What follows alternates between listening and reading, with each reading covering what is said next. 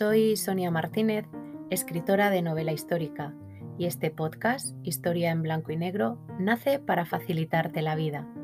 Si te gusta lo que escribo y la historia, el tiempo ya no será una excusa. Ahora podrás escuchar los artículos que publico cada viernes en el blog.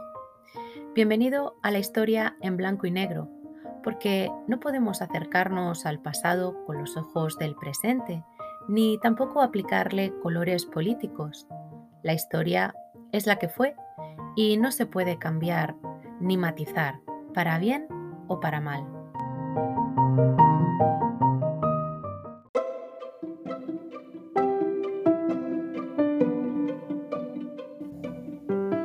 ¿Estás preparado para viajar por la historia? Despegamos.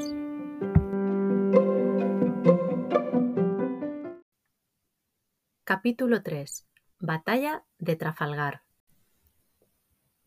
Esta semana, nuestro viaje por la historia nos lleva a principios del siglo XIX, al año 1805, Batalla de Trafalgar. Aunque te di algunas pinceladas sobre esta batalla en el artículo dedicado a Alcalá Galiano y que puedes leer en mi blog, hoy vamos a desarrollarla un poquito más. La batalla de Trafalgar, que está considerada como una de las más importantes de Europa, se desarrolló frente a la costa del Cabo Trafalgar, en los Caños de Meca, Barbate. El objetivo derrocar a Napoleón Bonaparte para disolver la, influencia militar francesa de Europa. La alianza hispano-francesa eh, estaba encabezada por la parte de Francia, por Pierre Villeneuve, y en el lado español por Federico Gravina. Por su parte, la Armada británica tenía el mando a Nelson. El resultado de esta batalla lo conoces bien, ya que los ingleses se encargaron de recordarle al mundo su victoria con la plaza londinense Trafalgar Square. ¿Por qué se perdió la batalla o por qué ganaron los ingleses al final es lo mismo? ¿Qué pasó en Trafalgar?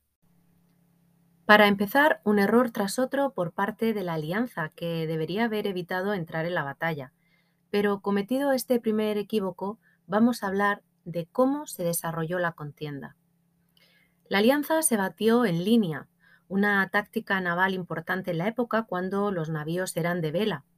Para utilizar un navío de línea en toda su potencia de artillería, había que formar línea de combate.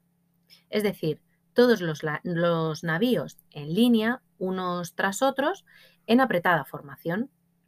Este tipo de batallas permitía un duelo artillero que no causaba demasiadas bajas materiales ni humanas. Cuando una de las escuadras ya no podía más, simplemente huía. Esto funcionaba cuando dos escuadras se batían en, en paralelo, claro.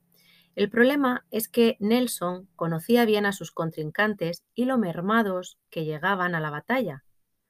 No dudó y se aprovechó de ello.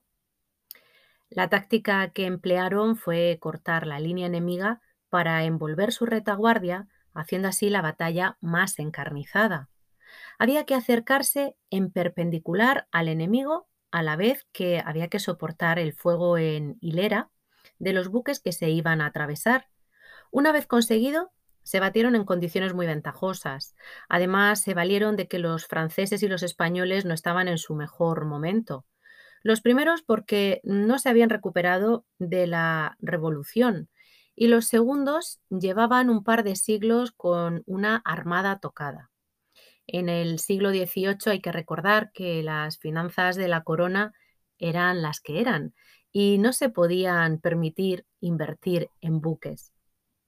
A esto había que añadir la fiebre amarilla que se sufrió en Andalucía, lugar en el que se desarrolló la batalla y que había dejado a la flota española casi sin tripulantes, teniendo que reclutar a los marineros por obligada leva. Esto quiere decir que es un reclutamiento obligatorio del personal civil para servir en el ejército. De modo que los soldados españoles en las filas eran desde campesinos pasando por mendigos hasta reclusos liberados. Fue precisamente el cartagenero Antonio Escaño, segundo jefe de la escuadra española a las órdenes de Gravina, quien presentó a Villeneuve la opinión contraria que tenían los españoles de no romper el cerco inglés y el responsable después de comunicarle a Godoy el resultado de la batalla.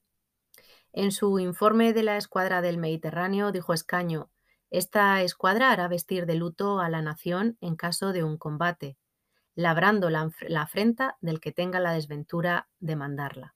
Y así fue.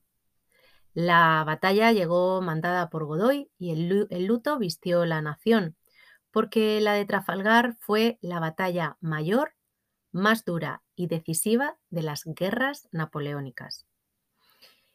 Y es que en las hoy turísticas playas de Barbate, sí, esas en las que se pueden tomar los mejores espetos, hace 200 años los muertos la inundaban.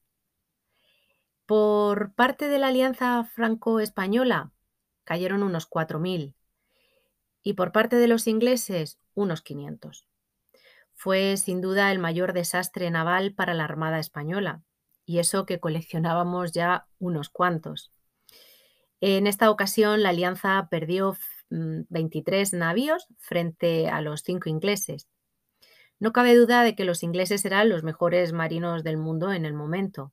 Nuestros navíos se agrupaban sin orden frente a la formación inglesa preparada a Barlovento. Esto en las batallas navales es un gran punto a favor. Pero ¿cómo se desarrolló la batalla? Nelson atacó a la línea formada por Villeneuve en forma de dos columnas perpendiculares a la línea que habían formado los enemigos. Además, la alianza franco-española navegaba a sotavento, lo que daba ventaja a los ingleses. Cuando el almirante francés se dio cuenta de la supremacía británica, intentó huir sin presentar batalla, girando hacia el nordeste, hacia Cádiz. Este fue otro error, si cabe, mayor que el de ir a la guerra. La situación era la siguiente. La flota española estaba compuesta por 15 navíos de línea de calidades mermadas y tripulación inexperta, como ya hemos dicho. Sin embargo, contaba con un cuerpo de oficiales extraordinario y con una gran experiencia, como fueron los comandantes Alcalá Galeano, Churruca, Gravina o el segundo Antonio Escaño. La flota francesa, que estaba considerada la segunda más importante con los navíos más potentes y modernos, por el contrario, contaba con un problema al mando, porque la revolución había dejado unos oficiales inexpertos en batallas bélicas de este calibre. De sus 18 navíos, huyeron 8 frente a los cuatro españoles. En cuanto a la escuadra de oficiales, cabe destacar que Villeneuve carecía de la confianza tanto de su gobierno como de los aliados. Era un marino, llegó a esta, a esta batalla como un marino completamente desprestigiado, al que Napoleón había destituido, por lo que pensó que solamente una victoria lo podría salvar. De ahí que se lanzara al desastre sin sopesar las consecuencias y arrastrando a los aliados, es decir, a los españoles. En el lado contrario, los ingleses. Ellos llevaban una flota, aunque menor, pero preparada, con profesionales con experiencia, con el eh, vicealmirante Nelson al frente. Al final todos eran viejos conocidos de otras guerras o batallas anteriores en las que nos demostraron su supremacía por disciplina, por formación y por entrenamiento de sus marinos. En conclusión, frente a los 32 navíos de la Alianza, Gran Bretaña contó con 27 de línea, los mismos que regresaron a Gibraltar. Solo necesitaron un par de horas los británicos para ganar la batalla y dejar a España hundida como potencia colonial y marítima durante décadas. Espero que te haya gustado esta aproximación a la batalla de Trafalgar. Si es así, no te olvides de compartirlo para que otras personas también puedan escucharlo.